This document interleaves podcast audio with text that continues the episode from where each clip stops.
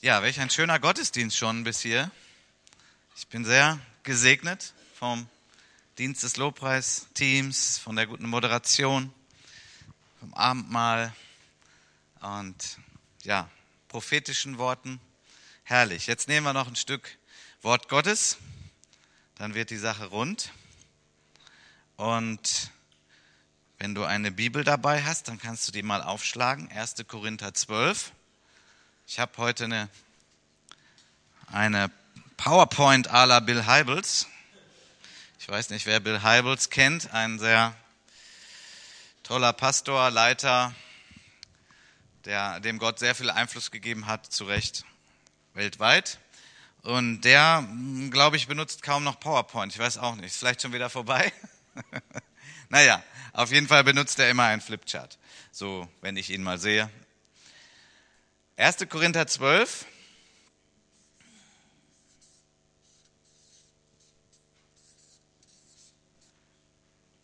Die Verse 12 bis 27.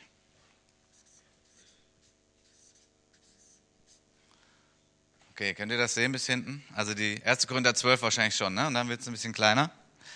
Also, wäre schön, wenn ihr eure Bibeln aufschlagt. Ich finde, das hat immer sowas. Also PowerPoint hat was äh, will ich jetzt auch nicht gerade abgeschafft haben. Aber so die eigene Bibel, ich weiß das noch, als ich zum Glauben kam und so die ersten Jahre, es gab gar keine PowerPoints, es gab keine Beamer. Und das hat was, wenn man so in seiner eigenen Bibel zu Hause ist und da mitliest und äh, irgendwie, das, das ist was, was bei PowerPoint nicht passiert. Ja? So richtig gut in der eigenen Bibel zu Hause und man nimmt die Worte mit, schaut zu Hause nochmal rein, macht sich vielleicht eine Notiz. Gut, es geht heute um die Gemeinde. Und ähm, der Paulus, der hat einen Brief geschrieben an die Korinther, der hat mehrere geschrieben, das ist der erste. Und da nehmen wir jetzt ein Stück raus, weil nochmal als Hintergrund, was heißt nochmal, habe ich ja noch gar nicht gesagt, aber für die, die sich noch nicht so auskennen, die Gemeinde in Korinth war nicht unbedingt eine ganz, ganz tolle Gemeinde. Die Gemeinde in Korinth hatte extrem viele Probleme. Und ich weiß nicht, was du so über unsere Gemeinde denkst, aber im Vergleich zu der korinthischen Gemeinde damals sind wir eine sehr, sehr gesunde Gemeinde. Also wer den Brief mal so tief liest, was da alles los war,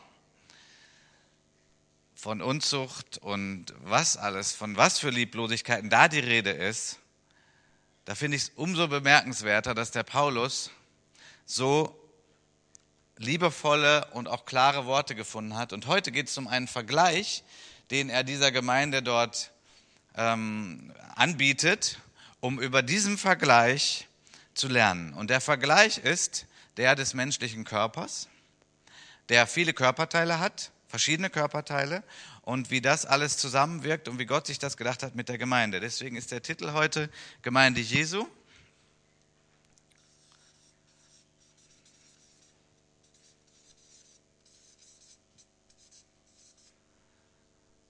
Ein Körper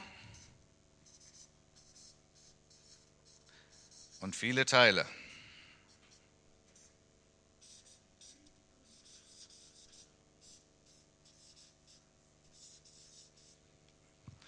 So, ich lese am Stück die Verse 12 bis 27. Denn gleich wie der Leib einer ist und doch viele Glieder hat, alle Glieder des einen Leibes aber, obwohl es viele sind, als Leib eins sind, so auch der Christus. Denn wir sind ja alle durch einen Geist in einem Leib hineingetauft worden, ob wir Juden sind oder Griechen, Knechte oder Freie, und wir sind alle getränkt worden zu einem Geist. Denn auch der Leib ist nicht ein Glied, sondern viele. Wenn der Fuß spräche, ich bin keine Hand, darum gehöre ich nicht zum Leib, gehört er deswegen etwa nicht zum Leib? Und wenn das Ohr spräche, ja, ich bin kein Auge, darum gehöre ich auch nicht zum Leib, gehört es deswegen etwa nicht zum Leib? Wenn der ganze Leib Auge wäre, witzige Vorstellung übrigens, also fände ich jetzt nicht sehr schick, aber er hat ja was vorher zu erklären. Wenn also der ganze Leib Auge wäre, wo bliebe das Gehör? Wenn er ganz Ohr wäre, oh, ein Riesenohr, wo bliebe der Geruchssinn? Nun aber hat Gott die Glieder, jedes einzelne von ihnen, so im Leib eingefügt, wie er gewollt hat. Wenn aber alles ein Glied wäre, wo blieb der Leib? Nun aber gibt es also viele Glieder, aber nur einen Leib. Und das Auge kann nicht zur Hand sagen, äh, ich brauch dich nicht. Oder der Kopf zu den Füßen, ich brauch euch nicht. Vielmehr sind gerade die scheinbar schwächeren Glieder des Leibes notwendig. Und die Glieder am Leib, die wir für weniger ehrbar halten, umgeben wir mit desto größerer Ehre. Und unsere weniger Anständigen erhalten umso größere Anständigkeit. Denn unsere Anständigen brauchen es nicht. Gott aber hat den Leib so zusammengefügt, dass er dem geringeren Glied umso größere Ehre gab, damit, und jetzt gut zuhören, warum eigentlich? Damit es keinen Zwiespalt im Leib gebe, sondern die Glieder gleichermaßen füreinander sorgen. Und wenn ein Glied leidet, so leiden alle Glieder mit. Und wenn ein Glied geehrt wird, so freuen sich alle Glieder mit.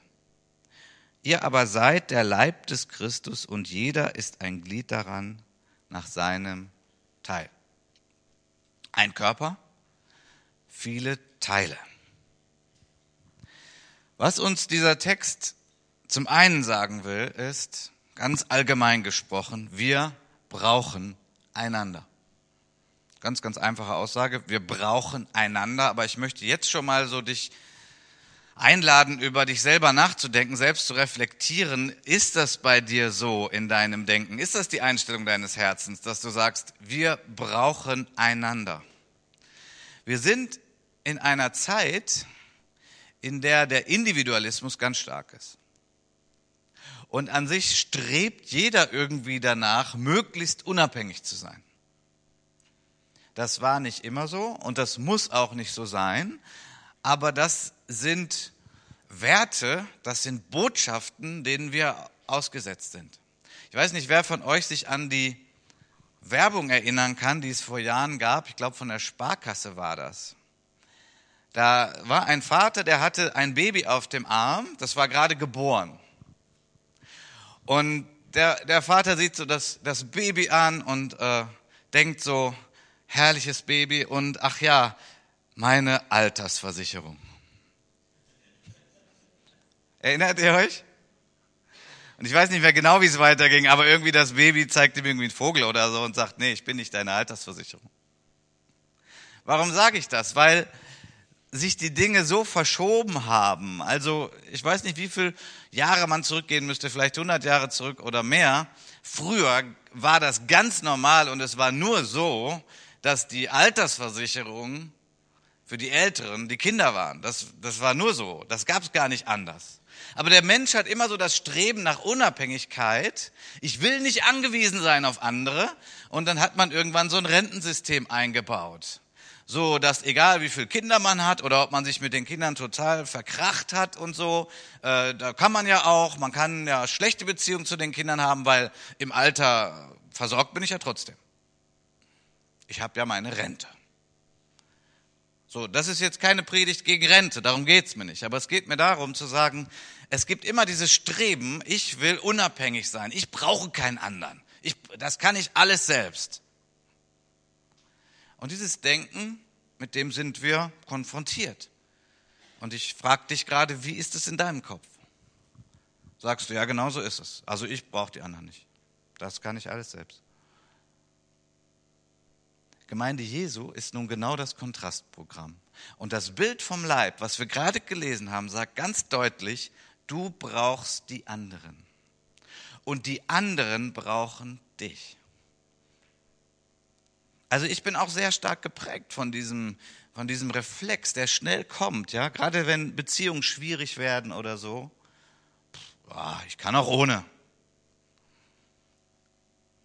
weiß nicht, ihr seid ja alle schon vielleicht da weiter und heiliger als ich, aber vielleicht der eine oder andere hat ja auch mal so einen Gedanken. Sagt so, ich kann nicht auch alleine. Das Wort, was wir gerade gelesen haben, was Paulus damals den Korinthern gegeben hat und was der Geist Gottes inspiriert hat und von daher der Gemeinde Jesu immer wieder gibt, sagt, wir brauchen einander. Jedes Glied, jedes Teil am Körper der Ortsgemeinde und insgesamt der Gemeinde Jesu ist wichtig. Du bist wichtig. Du bist Teil dieser Gemeinde und du bist wichtig. Kannst du das im Herzen glauben? Oder klopft der Heilige Geist gerade bei dir an und sagt, glaube es mal, weil du denkst was anderes? Wir brauchen einander. Und wir sollten uns nicht abtrennen vom Leib, auch nicht gedanklich. Ich meine jetzt mal nicht, dass es auch einen Gemeindewechsel gibt. Das ist ja üblich und möglich und wenn man umzieht, erst recht. Kann auch innerhalb einer Stadt innerhalb in eine Gemeinde wechseln. Versteht mich bitte nicht falsch. Darum geht es jetzt nicht. Aber du musst, du bist berufen von Gott, Teil, aktives, lebendiges Teil einer Ortsgemeinde zu sein. Und normalerweise bist du das in der Gemeinde, in der du bist. Und du solltest stark darüber nachdenken und von Gott einen Impuls haben und mit deiner Leiterschaft darüber gesprochen haben, wenn du eine Gemeinde verlässt. Denn die Gemeinde braucht dich und du brauchst die Gemeinde. Wie schnell denken wir, dass es nicht so ist? Wie schnell denken wir genau das, was wir hier lesen? Wenn der Fuß spräche, oh, ich bin ja keine Hand, und dann gehöre ich auch nicht zum Leib. Gehört er deswegen nicht zum Leib? Wenn mein Fuß jetzt sagen würde, ach nö, das stresst mich gerade und mit der Hand, das, äh, die ist immer so hart zu mir. Ich glaube, ich gehöre nicht mehr dazu. Was würde passieren, wenn mein Fuß jetzt also die in, den Entschluss träfe, ich gehöre nicht mehr dazu? Ich meine, davon ab, er kann sich nicht alleine abtrennen, Gott sei Dank nicht. Aber wenn er es könnte und würde es tun, dann wäre jetzt, sagen wir mal, mein Fuß da und ich wäre jetzt hier ohne meinen Fuß. Nicht gut, oder? Gar nicht gut. Was würde passieren? Nun, der Fuß würde nach einer gewissen Zeit absterben. Ihm fehlt ja die Versorgung. Er wäre nach einiger Zeit tot. Ich bin kein Mediziner, könnte, können wir hinterher beim Kaffee mal diskutieren, wenn wir wollen, wie, wie lange das so dauert. Aber der Fuß ist dann tot. Will sagen, jeder Christ, der nicht aktiv angeschlossen ist an eine Gemeinde, und ich meine jetzt mal nicht den universellen Leib, ja, so ich gucke immer Fernsehgottesdienst, also nicht ich, ich meine es als Beispiel. Es gibt so welche, die sagen, ja, ich gucke ja auch äh, Gottesdienst im Fernsehen und deswegen bin ich ja auch in der Gemeinde. Nein, du bist nicht in der Gemeinde weil dir ganz wesentliche Dinge fehlen. Du kannst gute Lehre hören im, im Fernsehen, das ist okay, im Internet und so. Alles gut, ich bin nicht dagegen. Nur du bist nicht Teil einer Gemeinde und du musst Teil einer Gemeinde sein. Wie viele Christen sind wie ein abgestorbener Fuß, haben kein geistliches Leben mehr und sie merken es noch nicht mal. Weil man kann sich da auch selbst betrügen und ganz schön viel vormachen, weil sie nicht angedockt sind mit anderen lebendigen Christen gemeinschaftlich unterwegs sind.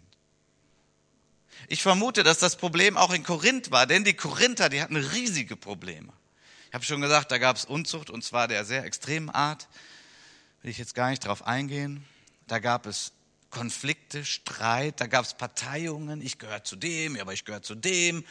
Und Paulus hat ja richtig gerungen um diese Gemeinde. Er hat gebetet und er hat ihnen diesen Brief geschrieben und er hat gesagt, das ist nicht richtig, das ist nicht gut. Und benutzt dann dieses Bild, weil es auch dort Leute gab, die gesagt haben, nee, da gehöre ich nicht mehr zu oder ich kann doch auch alleine, ich und der Herr, weil in der Gemeinde, das ist, da sind zu viele Probleme. Nein, ich bleibe einfach zu Hause, ich und der Herr. Und Paulus sagt, nein, das ist gefährlich. Du wirst irgendwann geistlich sterben, so wie ein Fuß stirbt, wenn er sich abtrennt, so wird ein Christ geistlich sterben, wenn er sich abtrennt von einer lebendigen Gemeinschaft.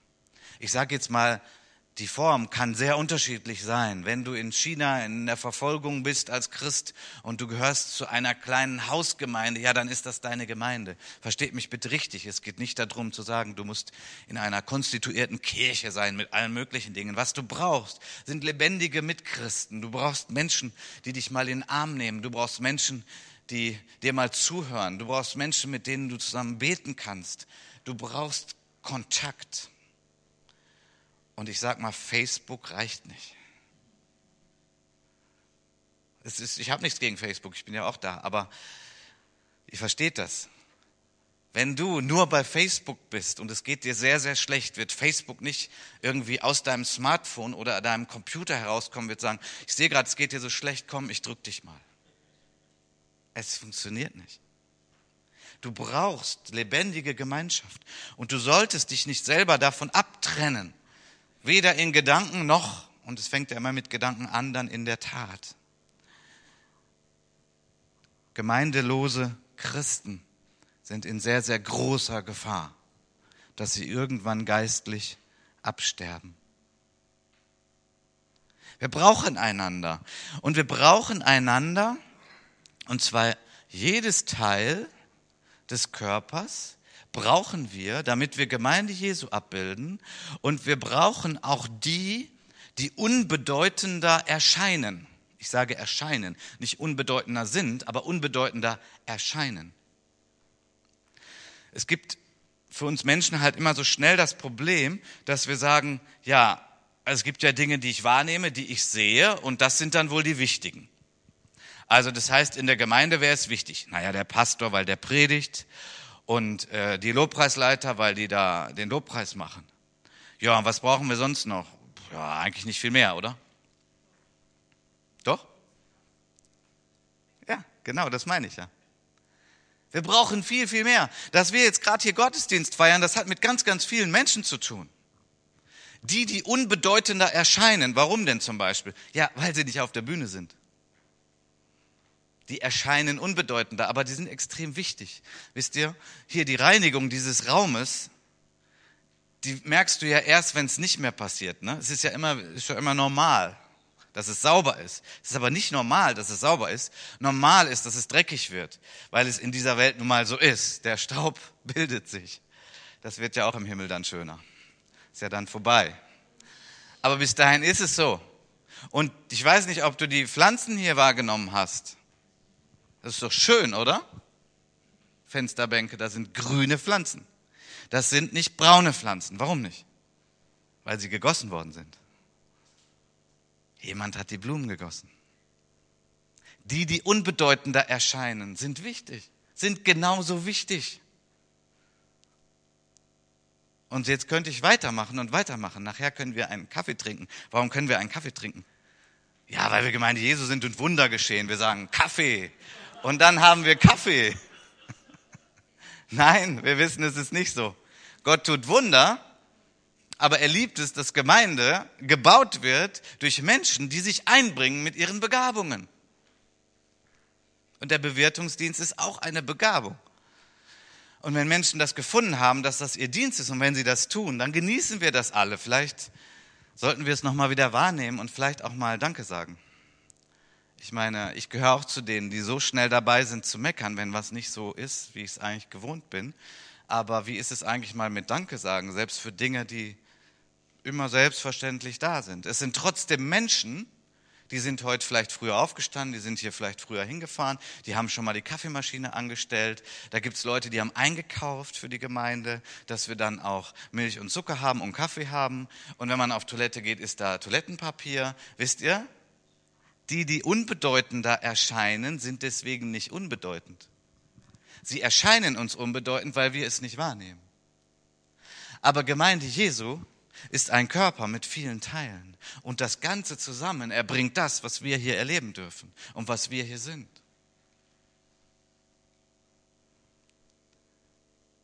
Und dann gibt es ältere Geschwister, die nicht mehr aktiv sein können. Das war eigentlich eine falsche Aussage. Die aktiv sind im Gebet und das meine ich mit aller Wertschätzung. Das ist wichtig, extrem wichtig. Aber es gibt ältere Geschwister, die eben jetzt nicht mehr hier noch sagen können und jetzt hier noch Staubsaugen und Lobpreis leiten und so, weil es nicht mehr geht. Aber da möchte ich mal deutlich sagen, auch das sind manchmal Teile des Körpers, die uns unbedeutend erscheinen, aber da möchte ich uns alle mal auf die Sprünge bringen. Was haben denn die Älteren gemacht früher? Haben sie auch gebetet, da haben sie gespendet, und da haben sie gebaut, und da haben sie geglaubt, Und wir alle, also ich ganz besonders, weil ich bin erst knapp ein Jahr hier, wir genießen Dinge wie zum Beispiel dieses Gebäude, weil es Glieder gab, die damals Fantastisches geleistet haben, sich hingegeben haben, geopfert haben, ihre Freizeit benutzt haben, um Stein auf Stein zu setzen und, und, und, und, und. Und das nehmen auch wir heute wieder für selbstverständlich. Da, klar, ist meine Gemeinde, da gehe ich hin. Logisch, da ist ein schöner Raum, da ist es trocken, da ist es warm. Warum ist das so?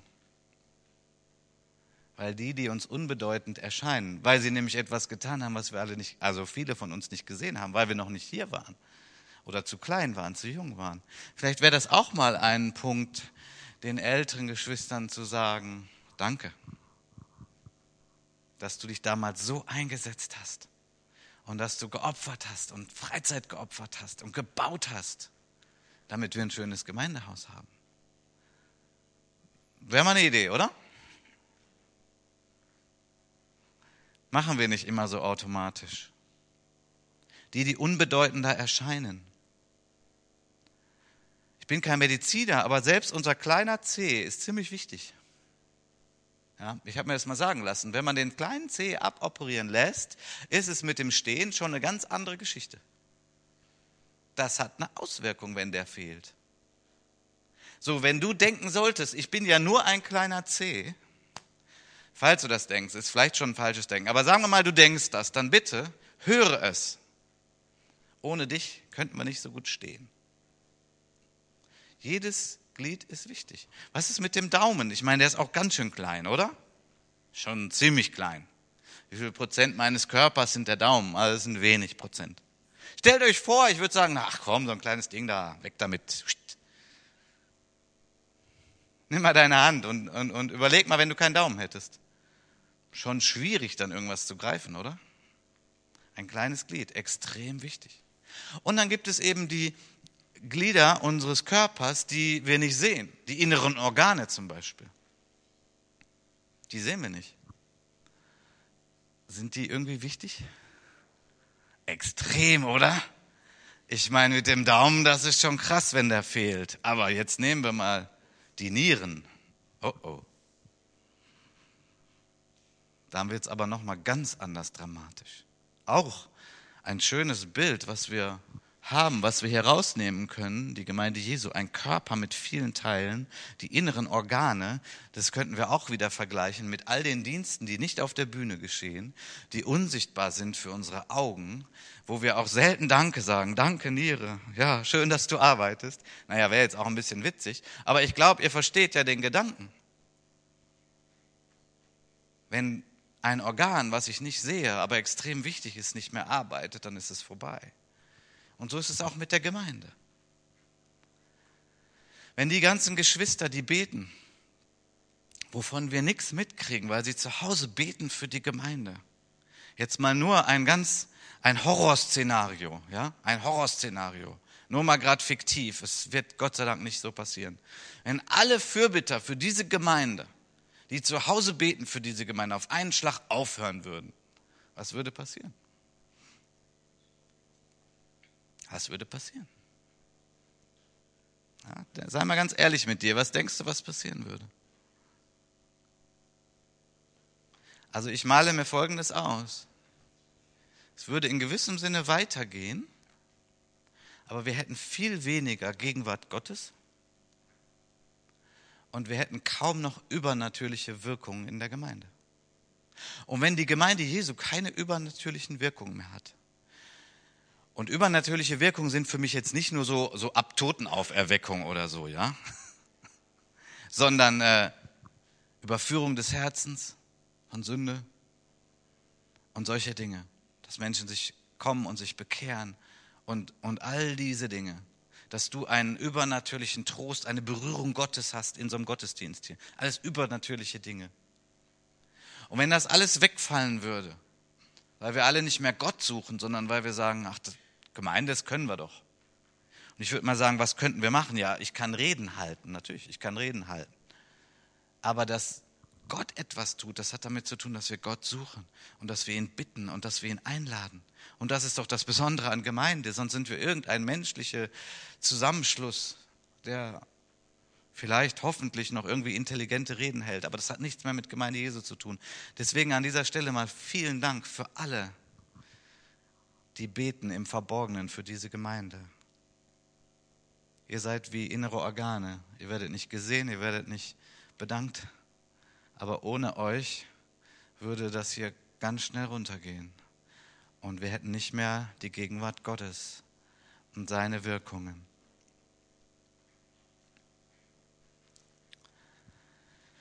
Die, die unbedeutender erscheinen, oder ich sage ich mal von diesem Bild des Leibes her, die Mitglieder der Gemeinde, die manchmal auch schwierig sind. Ich sage mal so Problemstellen unseres Körpers, um wieder dieses Bild zu nehmen. Ich weiß nicht, hast du eine Problemstelle an deinem Körper? Ich, ich, ich nehme mal ein Beispiel von mir. Ich habe ja seit einiger Zeit eine neue Brille, weil meine alte Brille kaputt gebrochen ist. Ich hätte die gerne noch behalten, weil Brillen so teuer sind. Aber gut, ich habe jetzt eine neue, Gott sei Dank. Und äh, die Brille, die ich vorher hatte, die war an der Nase hier anders gebaut. Die hatte diese, also die hat hier einfach nur so Kunststoff. Aber es gibt ja die Brillen, die haben hier diese Aufleger. Ich weiß gar nicht, wie nennt man das? Hm? Ist egal, ne? Also das, was dann auf der Nase aufliegt. So, und das hatte meine vorige Brille. Und da ich ziemlich starke Gläser habe, ist meine Brille recht schwer.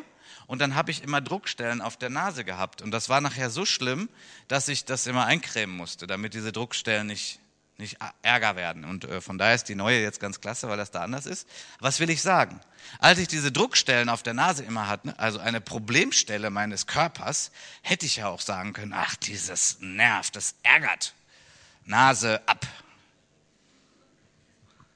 Brille festschrauben. So, kein Problem mehr. Ich muss mich nicht mehr eincremen. Die Problemstelle ist weg. Ist jetzt lustig, ne? Aber jetzt wird's ernst. Ich muss das nicht laut sagen, aber denk mal jetzt in deinem Kopf. Sei mal ganz ehrlich. Also jetzt nicht super fromm religiös, sondern ganz ehrlich. Gibt's manchmal, wo du denkst, wenn der oder wenn die weg wären, wäre doch besser. Ich meine, jetzt musst du wirklich ganz ehrlich zu dir selbst sein. Wenn du jetzt das zu fromm hörst, wirst du sofort sagen, nein, gibt's gar nicht. Manchmal gibt es so Gedanken. Das sind fleischliche Gedanken, aber wir sind ja auch noch, haben wir damit zu tun. Wir sind noch nicht vollendet, wir sind noch nicht 100% Heiliger Geist. Wir sind alle noch Menschen mit Gefühlen, mit Gedanken. Menschen ärgern uns, wir denken, hm, ah, dann halt ohne sie ohne ihn, dann gehe ich oder der muss gehen. Die Bibel sagt, Leib Christi heißt, wir sind zusammen, wir gehören zusammen und wir sollten nicht Leute abtrennen, weder uns selbst noch andere. Wir gehören zusammen und auch die Problemstellen unseres Körpers. Was sind denn, wer sind denn die Problemstellen hier in der Gemeinde? Oh,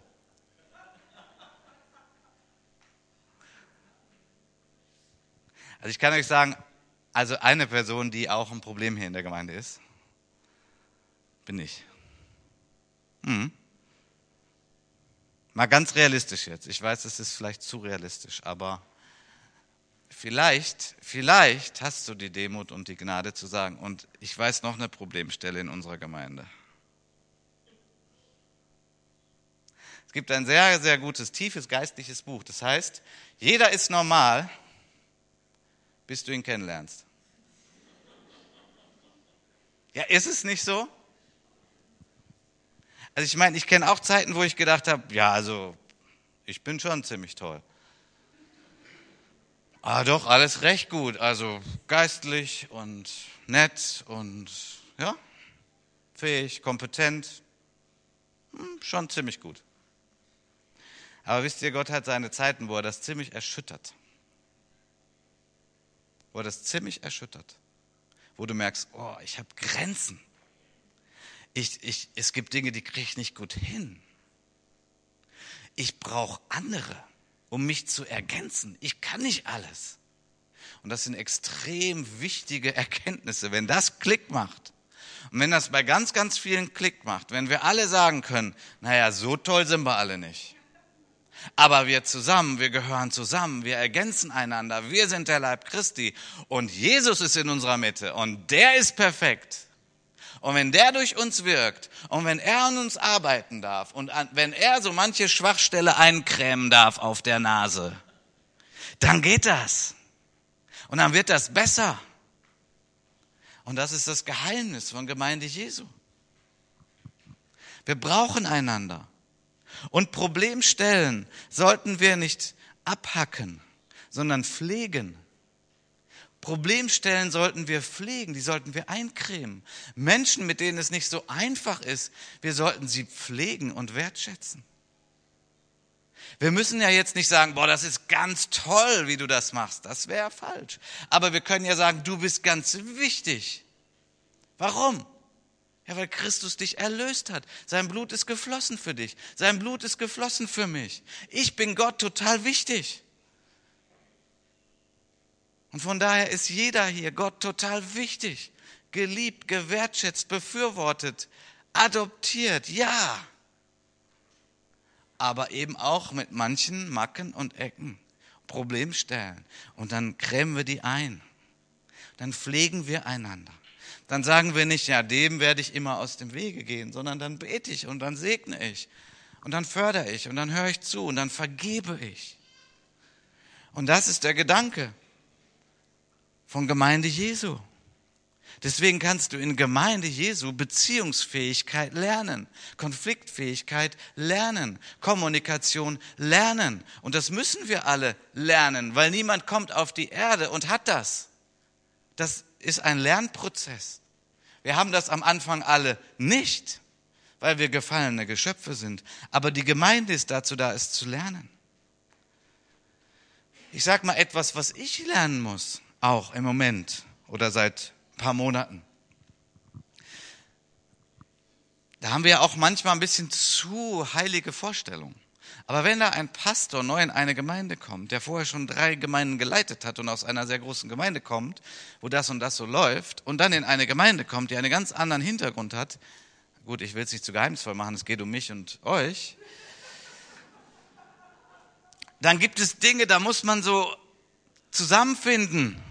Das ist ganz normal. Da muss man zusammenfinden.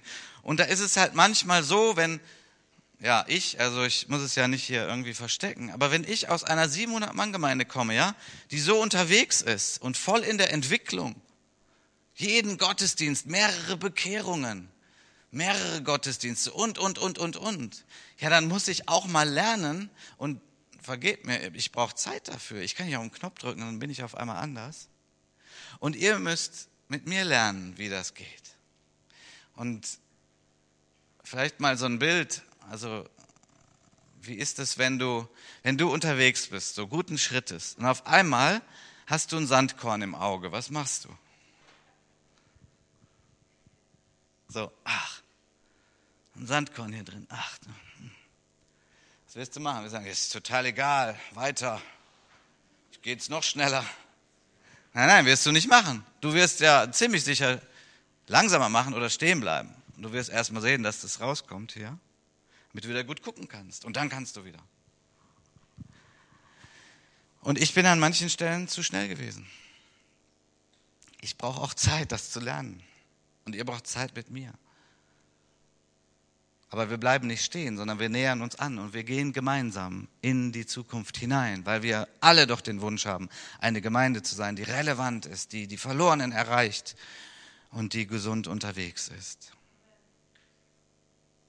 Und deswegen lernen wir auch Kommunikation und Konfliktlösung. Wir lernen einander kennen und ich bin wirklich froh auch um viele persönliche Begegnungen, die ich auch in der letzten Woche wieder hatte und davor, weil ich merke, das ist so der Schlüssel auch, wo man mal Auge in Auge zusammensitzt und reden kann, manche Missverständnisse ausgeräumt werden können.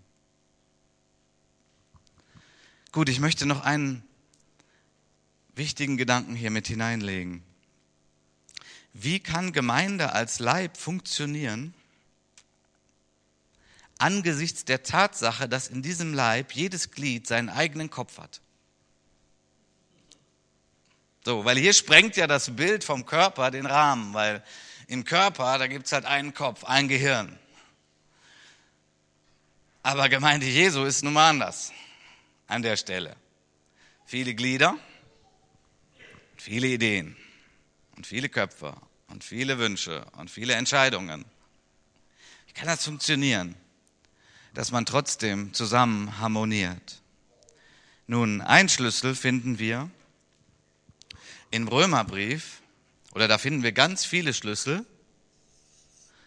Römer 12, 1 bis, ich glaube, 7. Und hier spricht Paulus auch vom Leib. Auch die Gemeinde als Leib Christi. Und hier finde ich ganz viele Schlüssel, wie das denn funktionieren kann. Ein Leib, wo jeder seine eigenen Gedanken hat, seine eigenen Prägungen hat und es trotzdem zusammen funktioniert. Schlüssel Nummer eins haben wir ganz am Anfang in Römer 12. Da heißt es nämlich, ich ermahne euch, ihr Schwestern und Brüder, angesichts der Barmherzigkeit Gottes, dass ihr eure Leiber darbringt als ein lebendiges, heiliges, Gott wohlgefälliges Opfer. Das sei euer vernünftiger Gottesdienst. Was sagt er hier? War ein bisschen alte Sprache.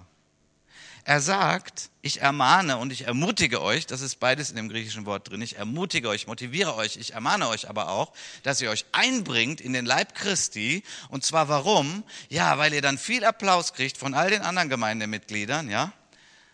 Nein. Falscher Ansatz, falsches Gleis. Dieser Zug führt zu vielen Problemen. Äh, der, das Gleis geht genau andersrum.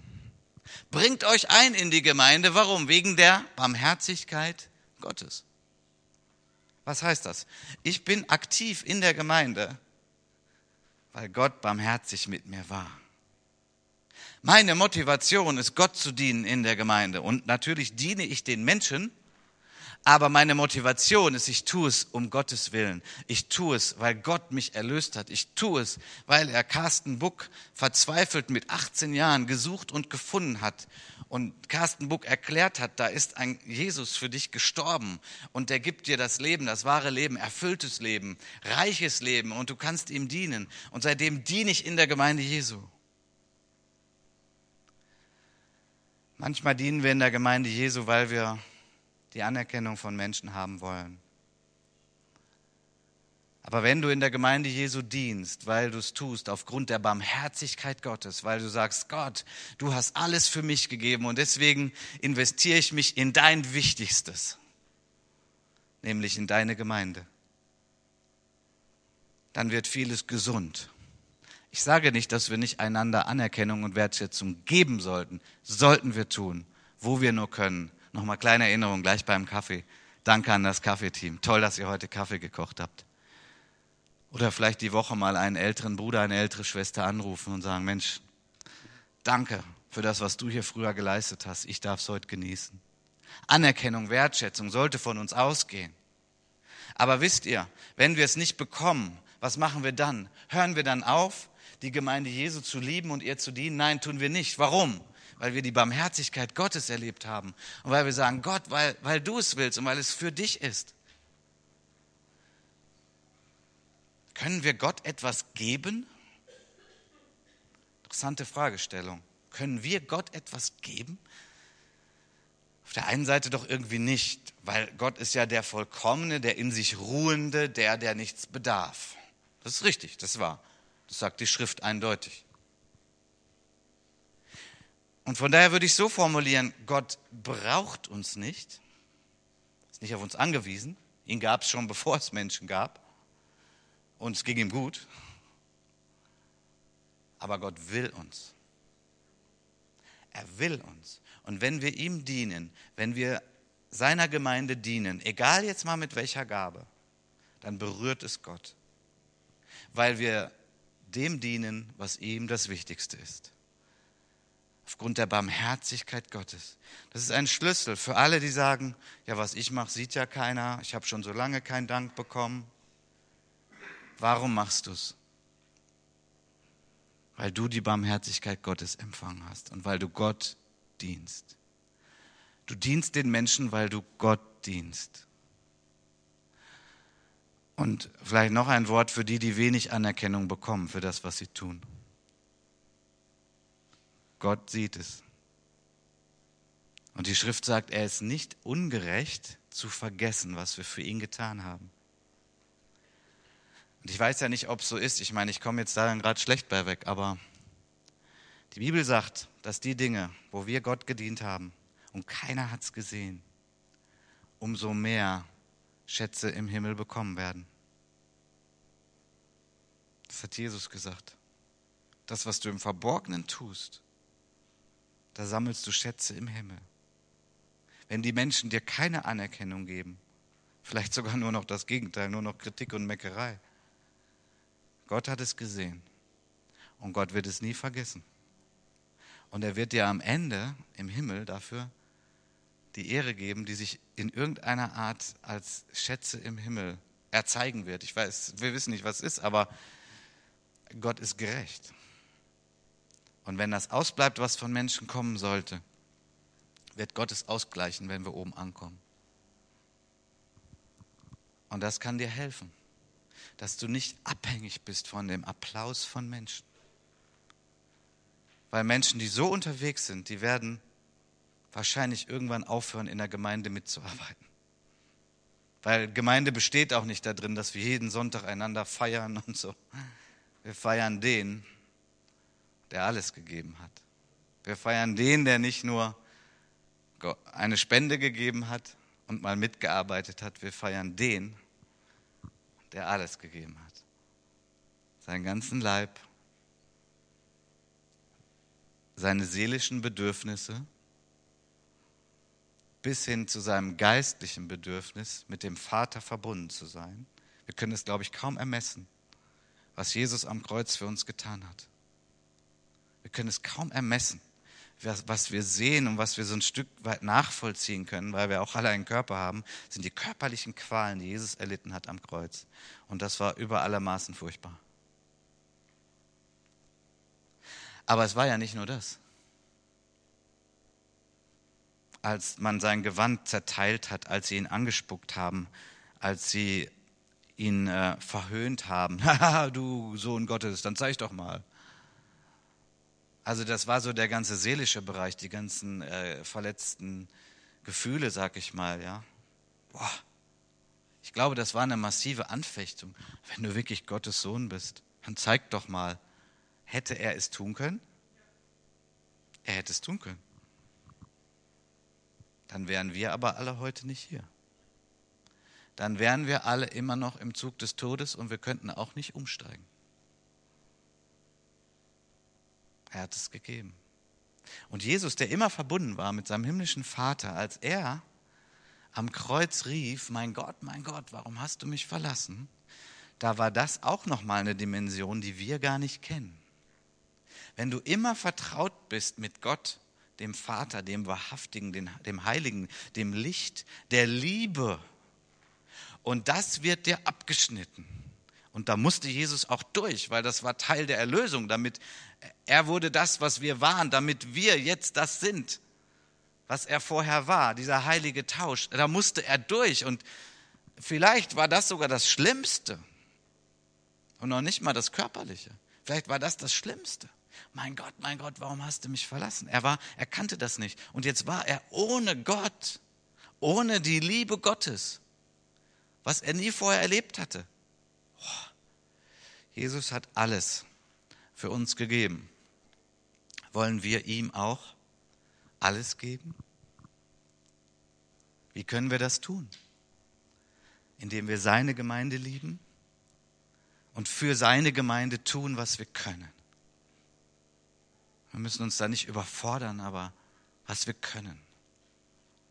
Aufgrund der Barmherzigkeit Gottes, Amen, dienen wir ihm. Okay, ich möchte das Lobpreisteam schon mal nach vorne bitten. Wir sind recht spät dran. Gut, wir haben auch Abendmahl gefeiert. Dass wir noch gemeinsam ein Lied singen und danach auch den Gottesdienst beenden. Soweit ihr könnt, bitte ich euch aufzustehen. Ich möchte noch eben anfügen, ich habe gerade von dem, aber wir müssen noch das Opfer einsammeln. Okay, gut, dann lasst uns das gleich bei dem Lied tun. Ich möchte aber noch eben diesen einen Gedanken sagen, weil er mir sehr auf dem Herzen ist. Ich weiß nicht, ob hier heute jemand ist, der sagt, ich weiß nicht, ob ich erlöst bin. Ich weiß nicht, ob ich wiedergeboren bin aus dem Geist Gottes. Ich weiß nicht, ob ich ein Kind Gottes bin. Ich bin unsicher darüber, wo ich sein werde, wenn ich sterbe.